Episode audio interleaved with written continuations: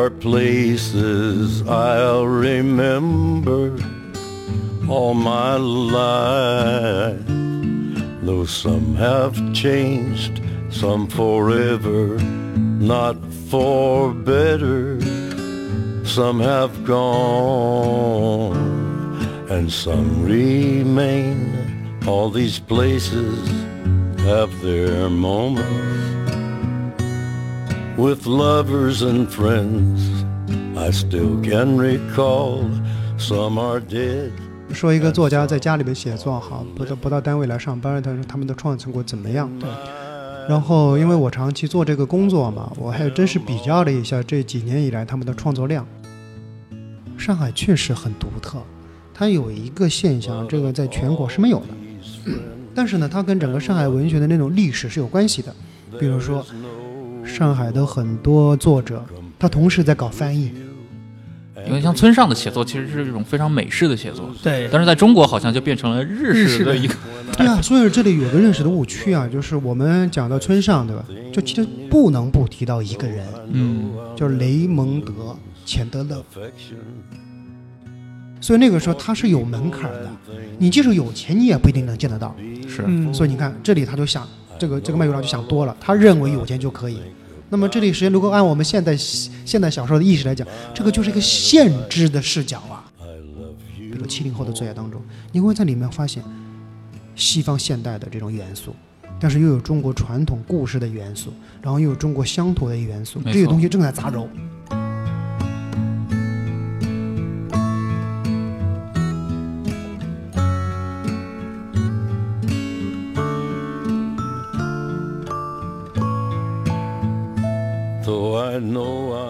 欢迎收听本期的《忽左忽右》，我是陈彦良，我是杨一。呃，那今天我们在那个上海的巨鹿路，上海作家协会的内部，这是过去的一个大宅子啊，有一股就是七十年代的气息。楼下也有排练合唱，在唱送别，对，是让让我想到了那个就是姜文电影里面那种感觉。对，然后我们今天这边的这个主人嘛，是我们的李伟长老师。呃，各位忽左忽右的听众，大家好，我是李伟长。呃，确实如刚刚银良说的好，我我确实是在这个这个地方工作，呃，掐指一算也工作了十几年了，所以你刚刚走进来的感觉是特别对的。这个确实是一座有历史的宅子。当然，从建国以后，它这里作为文学的空间，就发生了很多的故事了，有大量的作家、知名的作家在这里。当然，我们耳熟能详的，比如有巴金先生啊，就是长期在这个空间里面工作和写作。巴金先生的办公室就在。对，没错，因为他在这里也创办了收获，创办了萌芽嘛，哎，其实跟他都有非常密切的关系。当然，也这个这些杂志也是上海文学的，这个上海作家的或者上海文学事业的非常重要的窗口。刚刚我们进来的时候你也介绍过，嗯，至今好像仍有一些专业作家在这里办公的。啊，没错没错，就是我特别愿意介绍一下上海作协六百七十五号啊，巨鹿路六百七十五号这个历史。在这个院里呢，就是比如收获、上海文学、萌芽，呃，萌芽大家都都是非常熟悉的新概念作文大赛哈。对。然后还有两本比较新的刊物，《上海文化》，它是一本理论批评刊物，其实它也已经创办十年的历史了。它是零五年以后好像是。实际上是零八年左右正式的创刊，零八年、零九年的时间啊，到现在也差不多小十年。呃，还有一个就是。新创办的《思南文学选刊》，大概一两年的历史哈，啊，然后这本刊物就是溥仪创世创办，很多人都很关注，是，呃，尤其是它是非常漂亮的封面哈，每一期贴出来以后，大家都会很惊叹。我我还记得拿到第一期，当时是那个粉底的黑字的那那个，对，设计感就是更接近于像我们会想到像《巴黎评论》啊、《格兰塔》啊这种。对，没错，实际上它的它作为选刊的一部分是非常有趣的。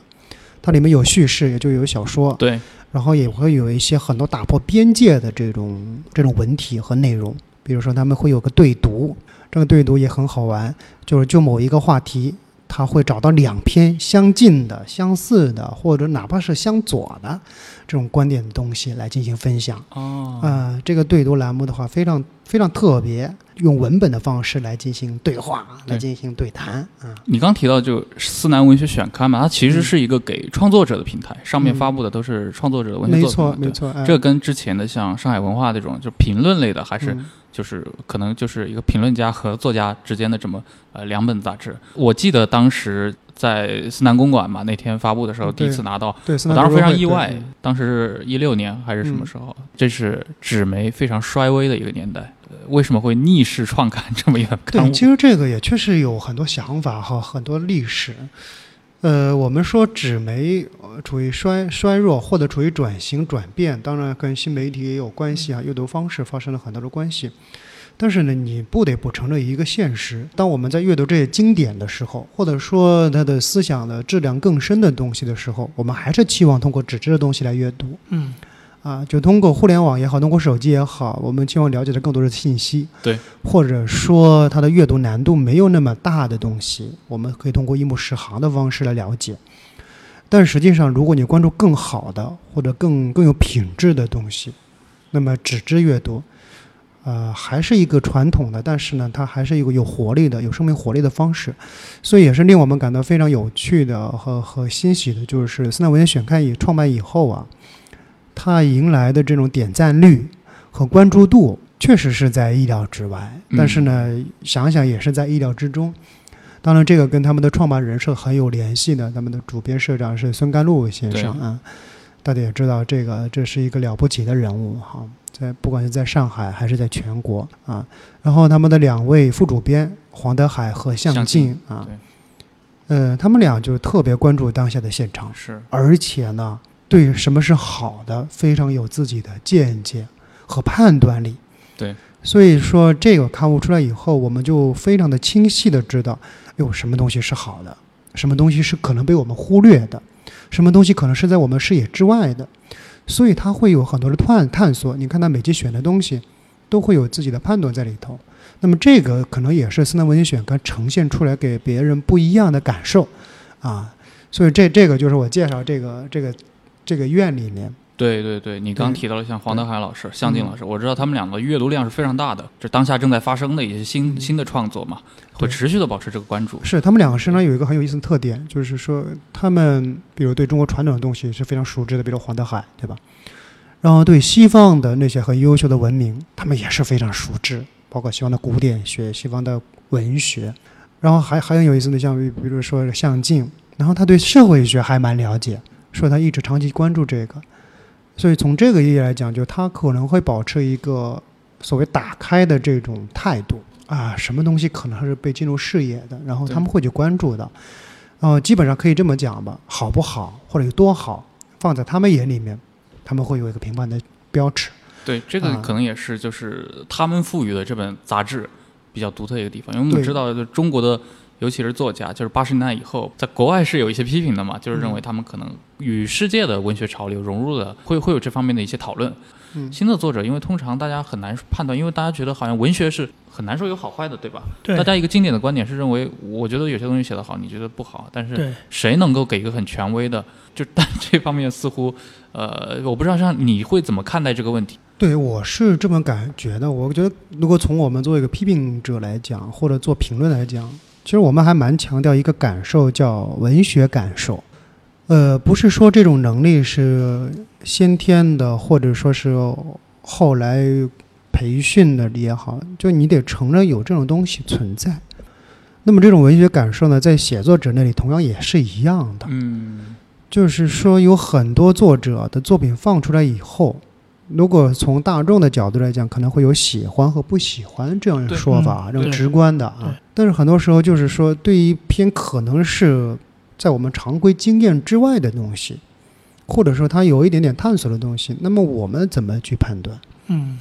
啊，就是呃，假如我不喜欢，那么如果说我不喜欢。那是不是意味着它可能不好？嗯，那么在这个不喜欢和不好之间，那么如果说有一种专业的态度，是来来来引引读一下或者导读一下，那么它可能会是一种非常有意思的事情，也是比较迫切需要的一种东西。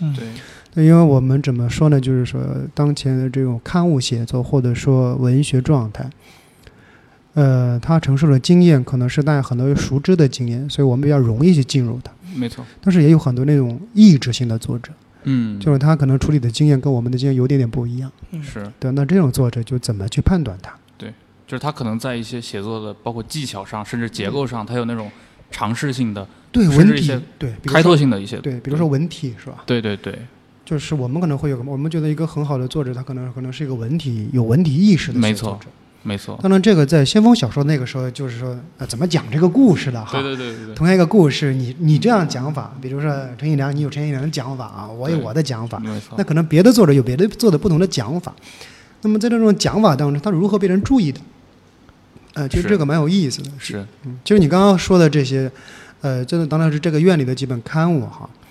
当然，上海文化那个刊物，因为有吴亮老师作为主编嗯在，我们都知道这是一个非常敏锐的，也是一个很跨界的这么一个人物。他对当代艺术、当代文学啊、当代文学现象，都是有非常自己独特独到的东西。然后我们看吴亮老师的文章，你就会发现啊，这个人的文字那是特别有气场的。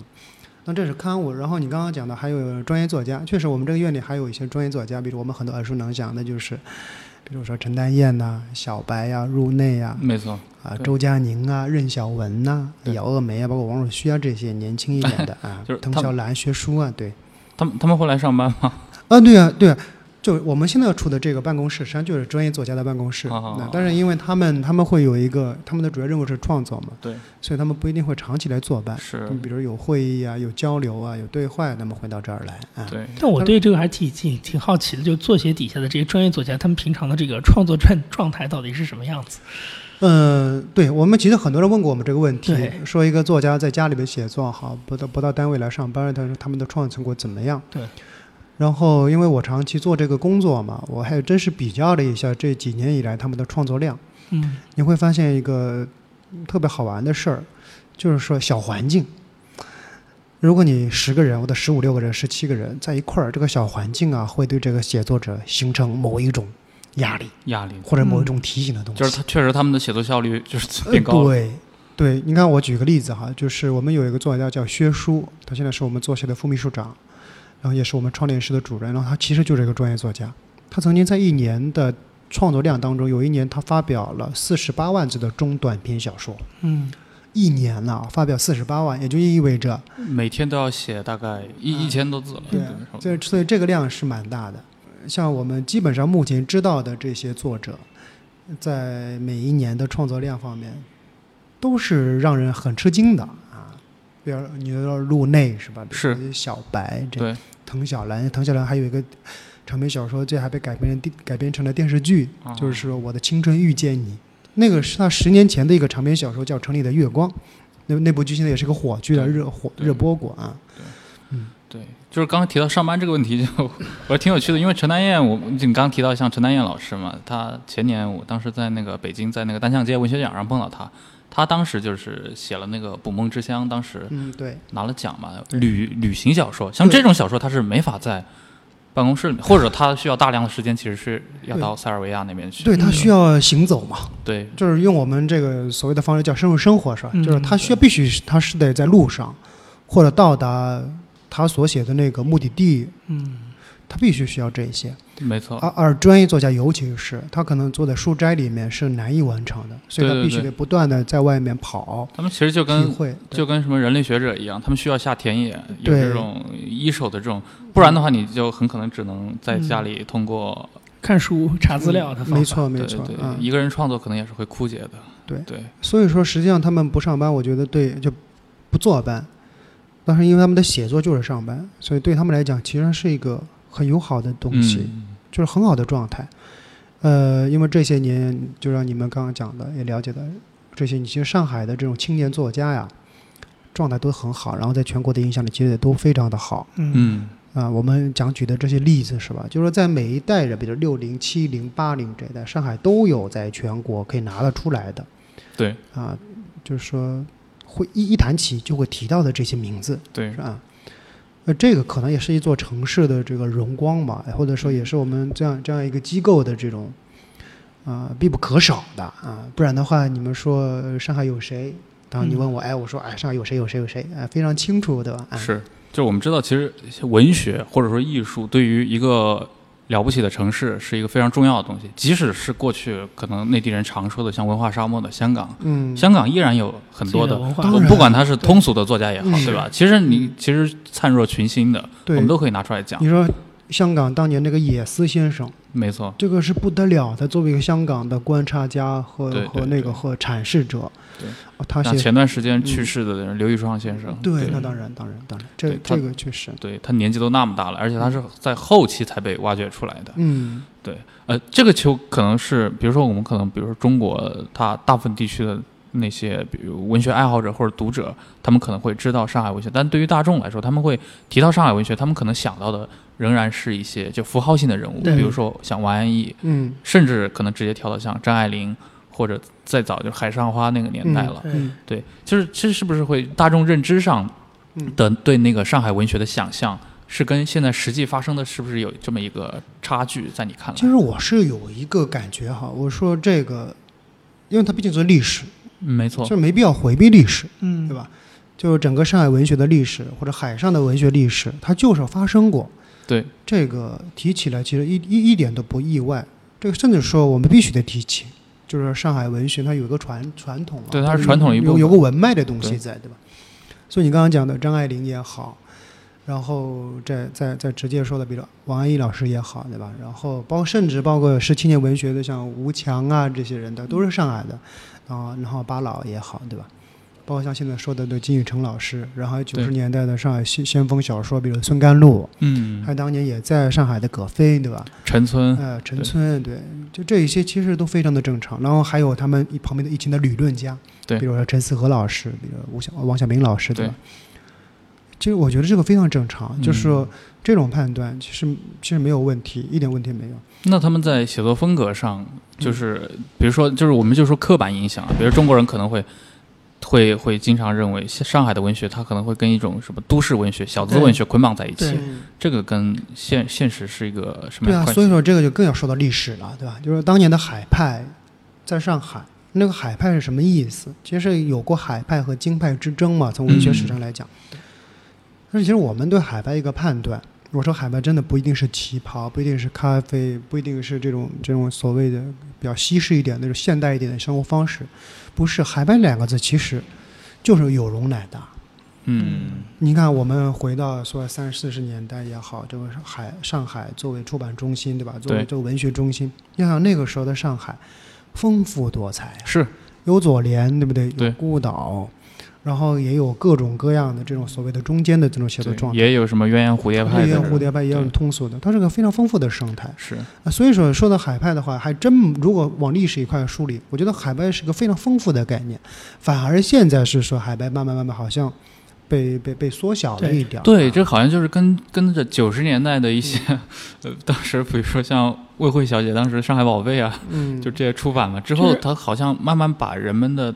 概念给固化了。而且其实还有一点，就是说您刚才提到历史的成分是那个时候其实是一个海纳百川。带来的一种就是形成了现后人印象当中的海派嘛，对但是现在感觉就是海派就是海派本身，嗯就是有你刚才说到的一些都市啊，或者是这种比如说呃旗袍咖啡的这种印象，就是是不是说上海的文学，你你觉得现在还有那种就是像三十年那种就是五湖四海的那种包容性嘛？对，像巴金先生他一个四川人，但是他在上海可以成为一个其实现在也是一样的呀，一样的，只是说，就是我我觉得可能写历史的会有一个时间差在里头哈。嗯，就是你像现在我们说的很多作家，其实也不是纯粹的上海人，比如说陆内，对他就不是，对吧？对对，然后他就是他现在成为新上海人一样，就是嗯已经在融入上海了。然后姚鄂梅也不是，哦姚梅是湖北人，然后他是我们的专业作家，对不对？然后现在今现在还有一个很有意思的群体，比如很多网络作家，嗯非常大神的，比如说什么血红啊、骷髅精灵啊这些的，他们都是其实都是个外来者。但是呢，外来者以后呢，他慢慢慢慢融入这个城市了，啊，然后你再去看他的文本，你会发现他的文本非常丰富。嗯，他不一定在写这个，比如说所谓我们的咖啡这种不是，对吧嗯？它更丰富。然后还比如像傅月辉这样的云南的云南的作者，啊，然后批评者就更别说了，像我们的张丁浩，安徽人，对啊，张对啊啊对啊，黄德海山东的，向静对吧？木叶木叶是北京人啊，因为我我是江西的对吧？就是来自各个各样的人都在这里，嗯所以它非常丰富。包括周黎明也是对吧？周黎明也是一个非常棒的研究者。然后你就会发现，其实它的生态啊，或者说它的那种形式，慢慢慢慢的其实很丰富。所以这个一个城市的文明或者一个城市的文学生态，它肯定的在某种程度上会给别人一些概念化的想象或者意识。这是这个这个是没办法的。比如我们现在说的北京，对吧？你现在说的北京，你说老北京的写作还有吗？老舍式的呃，对吧对对吧？原来老舍式的。对那么那现在呢？你看北京的也很丰富啊，比如有许泽淳，对吧？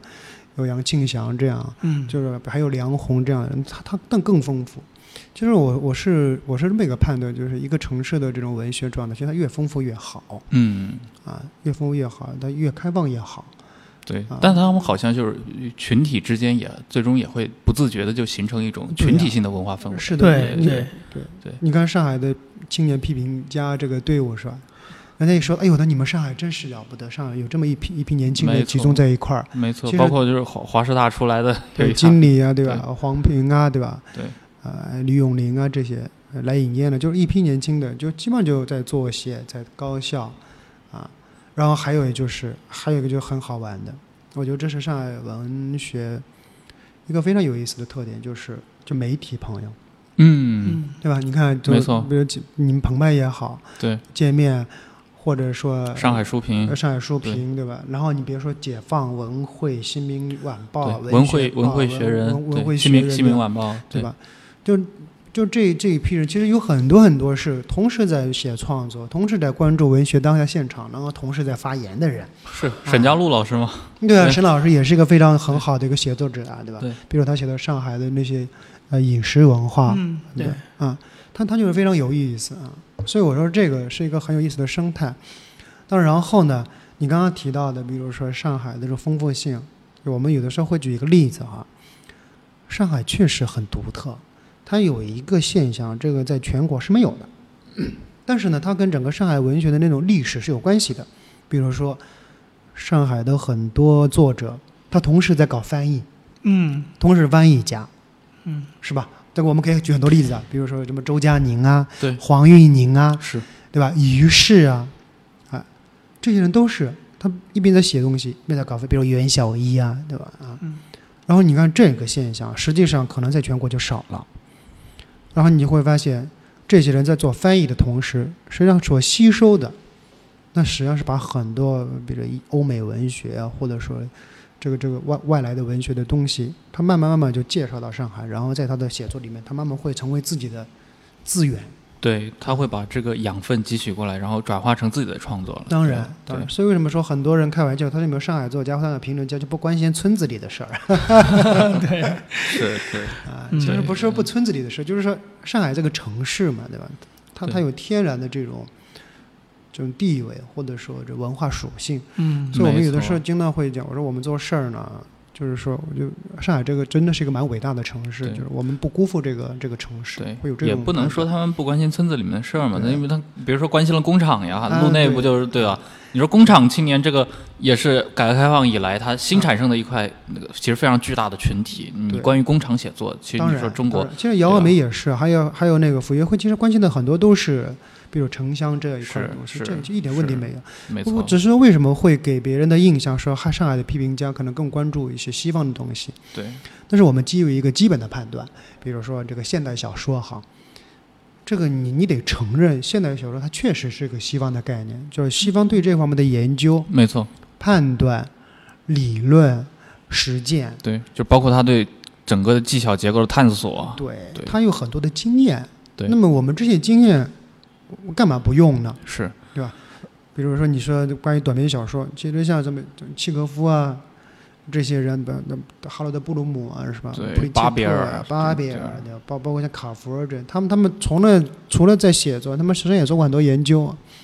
呃，那把科夫就别说了，对不对？对对对那，么这些资源，它为什么不能用的。对，尤其是他们每年，你像布克奖都在诞生，不停的诞生新的这些对啊，作家。对啊，对，所以上海确实从这个意义上来讲，它和那个和全球真是保持某一个同步的东西。对，而且我觉得这里面可能跟一个就中国的语境有一个很大的关系，就是在于中国人说到中国和西方的时候，其实它的概念还是比较是，就是传统上是比较狭隘的。嗯，就是一种北方文化背景的中国，你是这个意思吗？呃，不是，就是他们谈到，当我们谈到西方或者当我们谈到外国的时候，我们在谈论什么东西？就是外国是个非常广大的概念。是是是，澳大利亚的作家、拉美的作家，对吧？非洲的作家、日本的作家，这些都是相对于是外来的。但是好像我们会认为，你关注外国的文学，就是在关注一些西欧的文学。嗯对，这其实是有一个很大的差异。是的，是的。所以说，你看这，其实我我我有的时候开玩笑讲啊，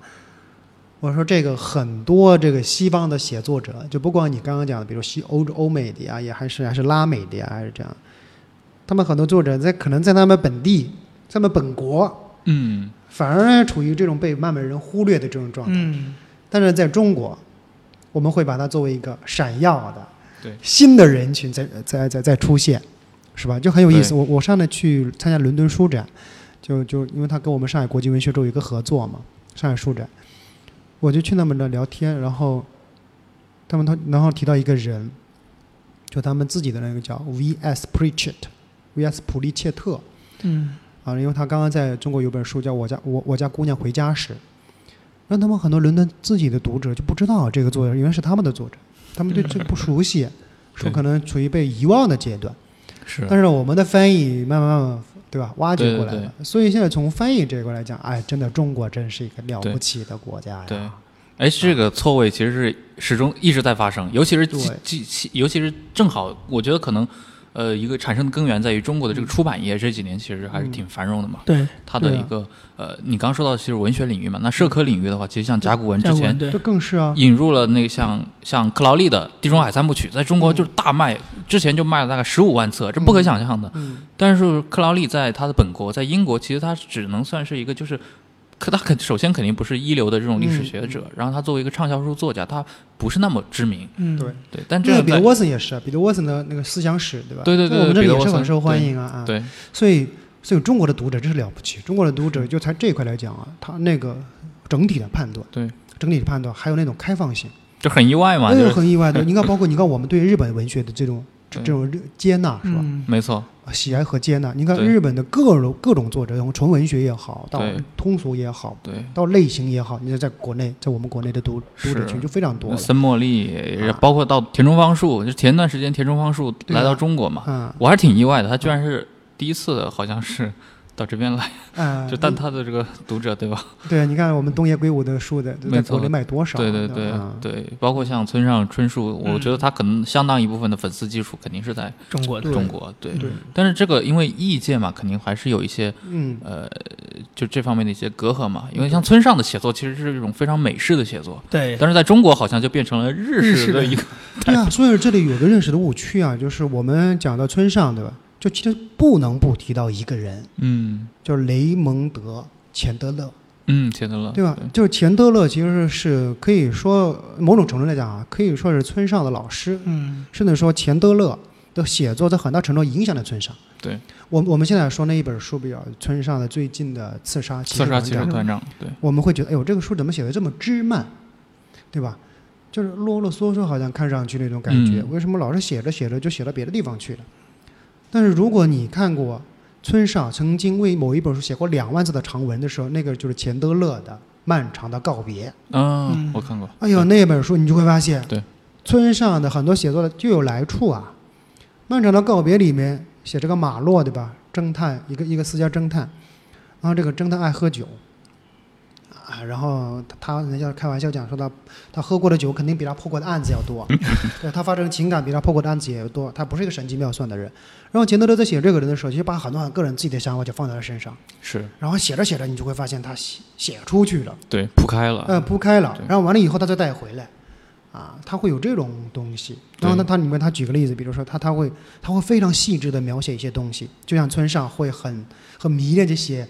呃，一辆车对吧，一张碟是吧，然后甚至炒一个菜，一幅画，而这些其实写在钱德勒里都可以找到一些来处。嗯但是呢，钱德勒可能就很有意思，钱德勒会告诉你，就是我为什么在这个地方我要写的那么细致啊，啊？他说那是因为在这个地方有紧张的情绪在嗯啊。他其实这这个从写作来讲，这个好像是呃有点违规的，是吧？就一个叙述者自己站出来说为什么会这么写对对对，啊？这个说明你知道钱德勒也是很调皮的人，是不是？就是他他很容易，他说哦你们看不懂或者你们会错过这些，那他就告诉你，他说哎，只有在一个紧张的情况下，我们才会注意到每一个人非常细致的过程。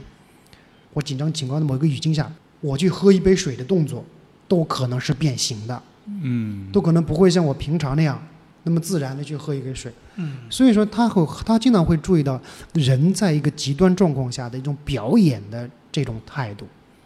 或者表演的那种趋势，而这些东西其实影响了村上。对是，影响村上。所以你刚才讲的，其实说的很好，就特别对。就我们现在注意到这个村上老师把它作为日本的一种写作方式，其实不是。对他他在日本就是个非常典型的美式的一个写法哎对，他就像法国之前去年去世的那个歌星哈里约翰尼哈里戴嘛，嗯哈里戴他他其实是一个就是坚持五十年在法国搞美式摇滚的人，嗯但是他去世之后，很多法国音乐的 对对中文的很多纪念可能就会认为他是一个法国的这个传统的这么一个音乐人，嗯其实是有一点割裂，对是。啊是啊，对你就是大家一定要就是有这种共情嘛，就是嗯大家要要知道所有的文化其实都是在开放，在不断的交换这种。对，就是，但我觉得有一个很有意思的，钱德勒是个类型作家，嗯但村上我们通常很很少把他 看成类型作家。对啊，你看，就是也这里好玩的地方在于，就是我们说钱德勒是一个类型作家，其实从钱德勒自己来看，他可能就不一定这么认为，嗯，然后呢，他的同代人也不一定认为。这只是后人的归纳。对呀、就是有，因为只他他他就是因为他写的是侦探小说嘛，对对对，所以我们会把他认为是一个类型写作者。那是因为我们认为侦探是某一种类型，没错。但是从他自己来讲，就从他的写作方式来讲，这些类型都不只不过是一个壳子。嗯嗯，就我我在写一个故事对啊，这个这个故事，但是呢，我怎么写，怎么表达我的故事，还有我故事里面的人物是什么样子的，那就体现了钱德勒的这种非常美妙的地方了。比如说钱德勒在我们还是举那个漫长的告别，嗯马洛这个人对吧？他他有段爱情故事，然后他里面会写到一句话，呃，to say goodbye is to die a little。那我们会直译，比如说叫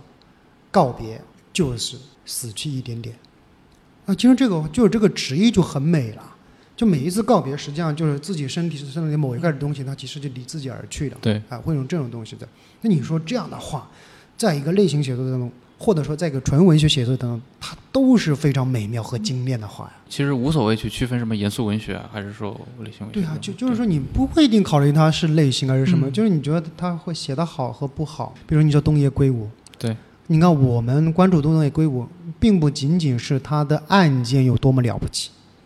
而是说他写的那些人物。为了某一种东西，那么奋不顾身，对那么把自己对人完全交出去，是吧？对角色的一个挖掘。对啊，那你看那个嫌疑犯 X 的那个现身，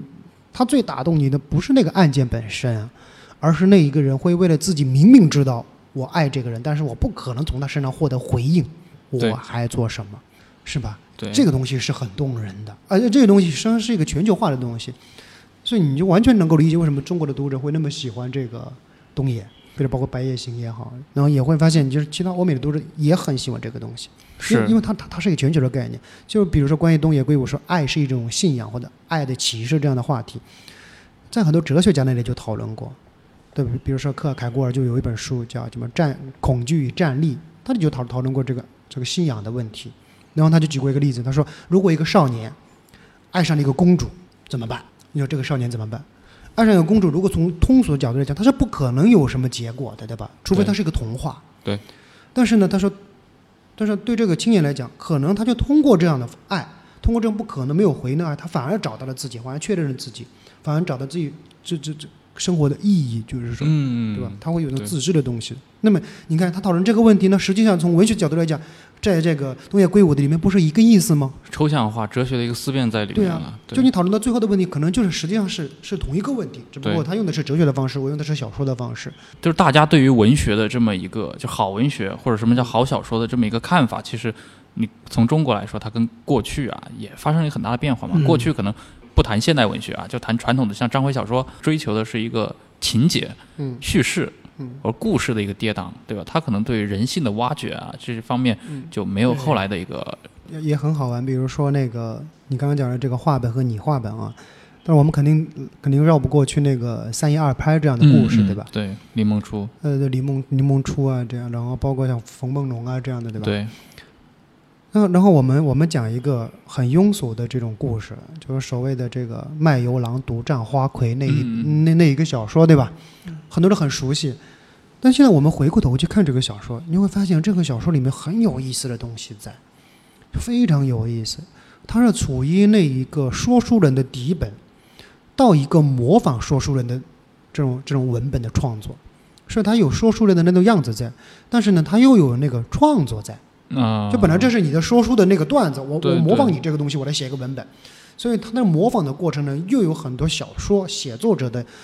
那种经验在里头。那这种经验是不自觉的，啊，就是那是因为我写着写着，哎，我知道这里该怎么处理，嗯。但是我可能没法告诉你这个是一个什么规则，比如是一个什么叙事啊、限制啊，这个是西方的理论。但是在那个时候，我们的很多写作者他有这种自觉性，比如说很有意思，就是说你说那个卖油郎，他第一眼看见这个花魁，他马上一句很很很普遍的这种想法，哎呀，我要是能跟这个姑娘啊共处一晚，那我死也无憾呐、他说是这样的话题，但是呢，小说的美妙的地方在于，他不仅仅把这个作为一个概念，他马上说，哎呦，如果如果我有没有可能做这个事儿？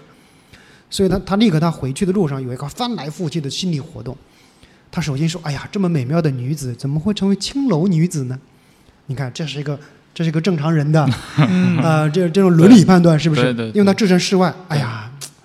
表示表示这个很遗憾，是吧？但他马上第二第二个观点就来了，他说：“要不是在青楼，我又怎么可能见得到呢？”你看，他马上就接接到自己身上来了，是吧？对。那第三，他马上又批判自己，他你怎么能想这一些呢？啊 啊，你怎么能想到这一些？那太庸俗了。但他马上想到自己，他说：“哦，你一我一个卖油的人，我赚几块钱呢？我还想这个。”你看他的心理活动反反复复。对啊，但但是他马上又一转，说不就是钱吗？不就是听说钱能搞定这些事儿吗？对吧？只要有钱，我就可以见到见到他嘛。啊，但到时候我就我就赚钱去啊。但是在这个里面，实际上有一个很有意思的东西，就是你要知道，在当年的这种青楼的所谓的这种头牌，它不仅仅是一个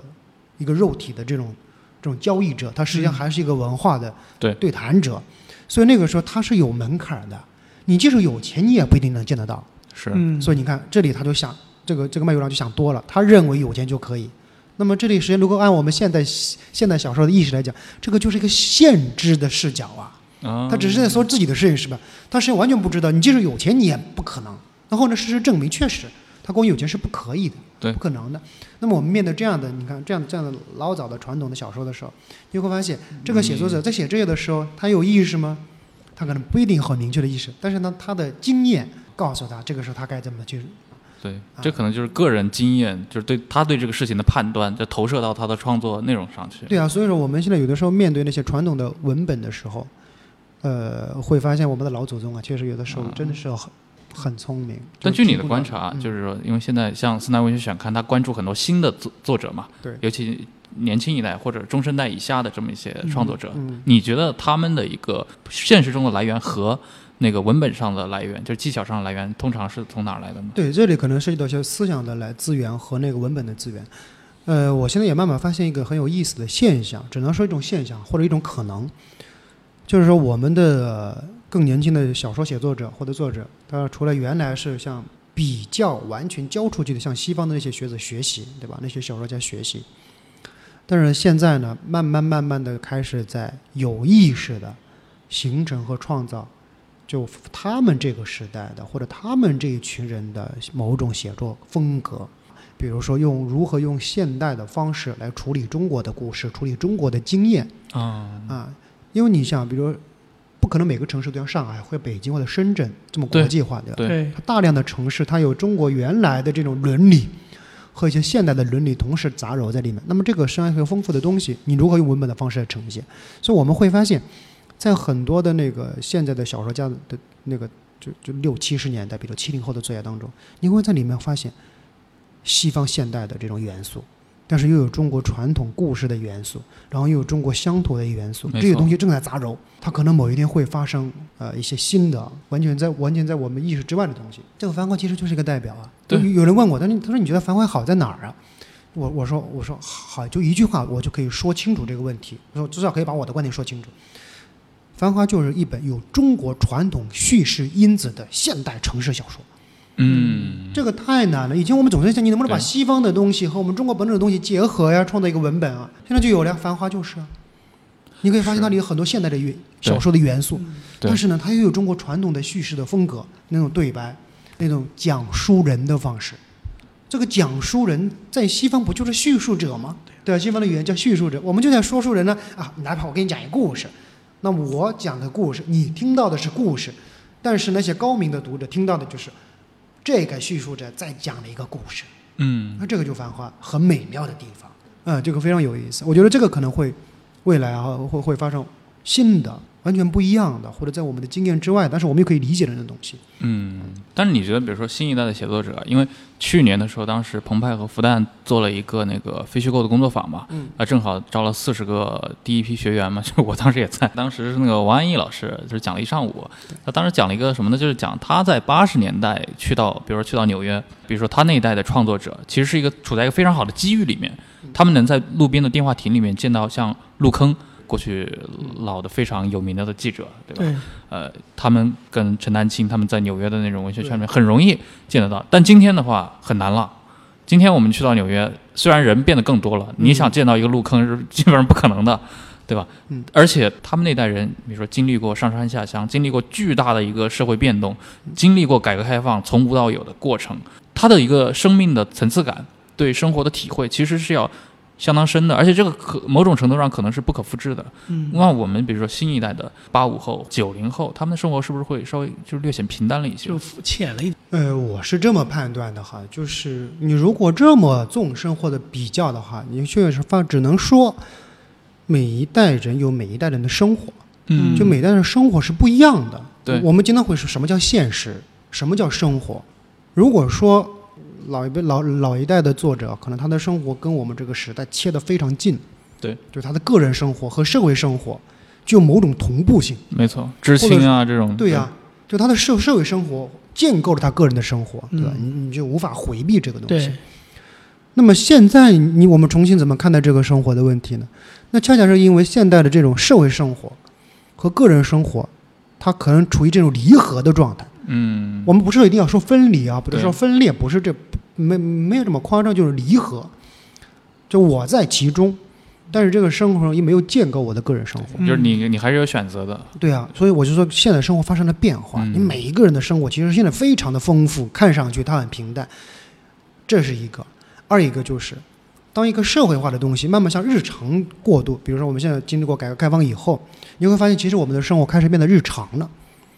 对，就是日常，其实这就就是相对来讲，它没有战争啊，没有大的这种这种这种事件，对吧？没没有更多的这种社会的运动。那么它它进入更平缓的状态，那进入更平缓的状态以后，我们经常会被这日常所迷惑，是认为日常无非就是重复嘛，对，对吧？每天都上同样的班嘛，大家都经历同样的事情嘛，同质化这种。但是有没有发现，就是往往越是在这种平衡的状态或者平和的状态下面，个人的经验、个体变得异常的不一样。我和你太不一样了，对，我和我和你也不一样，你和我也不一样，我们的经验都不一样，我们的情感经验不一样，我们的来历不一样，我们的阅读不一样，我们所关注的东西不一样。我觉得这个，那那那这个能不能说是我的生活呢？它可以产生更多的个人化的视角，对啊，我就是我只是说，就是说他他那种关于对生活的这种定义或者感知，它有了变化。是这个是随时代而变的，也就是这也就是为什么我们现在可能很难看到像早一嗯，早一辈的这些人会，比如说集体的全民都读一本书，嗯都看过一个电视剧，对。现在可能就就就不会有那样的一个场景在了嘛。对啊，这个呃你你我那我也觉得这是好事儿吧，对吧？对对对，啊，就像那个，比如说，呃，有一个有一个作者叫帕蒂·史密斯，呃，帕蒂·史密斯，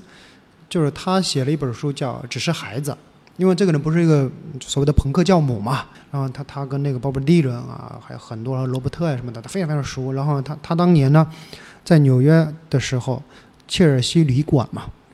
对，切尔西旅馆是一个是个文艺的那种所谓的非常著名的这种空间，很多的艺术家都在那里头。美国六七十年代非常丰富的一种代表性的东西，对吧？然后你会发现啊，大量的青年艺术家围绕在那里面，然后短暂的燃烧自己的生命。很多人可能就四十岁不到，三十几岁就过世了，但可能留下了很好的作品，画、电影，对吧？然后装置艺术，然后还有一些诗这样的。那如果用这个角度来讲的话，那现在美国那么简直就是沙漠了，嗯，是吧？真的，你那那你说美国他怎么可能有以前的那那样的人呢？对，那只是说就是每一个生态不一样。但但美国现在也有美国现在的不一样的方式啊，对吧？啊，所以我也我也只是说，就是社会方式发生了很大的变化。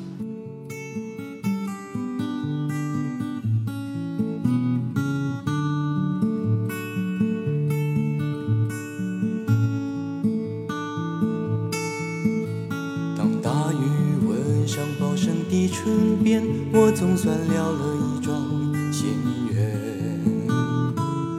只是不知道小童的那个秘密是否就是林叶梅。在未央歌的催眠声中，多少人为他魂萦梦牵，在寂寞苦闷的十七岁，经营一点小小的甜美。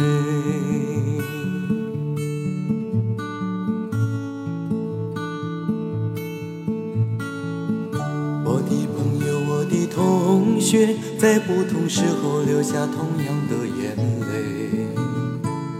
心中想着朋友寒暑中人物间究竟是谁比较像谁？那朵校园中的，否可能种在我眼前？在平凡无奇的人世间，给我一点温柔和喜悦。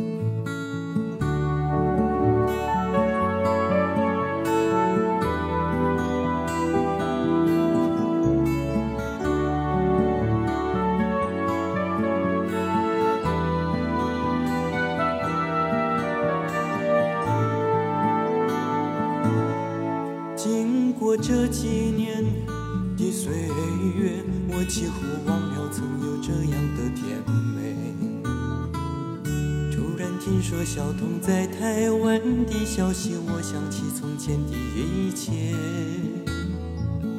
为何现在同样的诗篇，已无法触动我的心弦？也许那位永恒的女子。永远不会出现在我面前。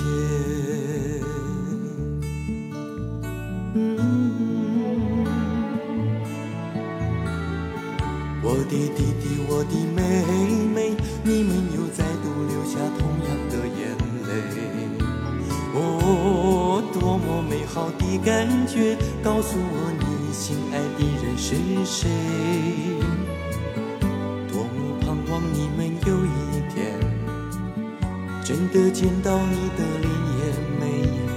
吴宝生和童小贤，为我唱完这未央的心愿。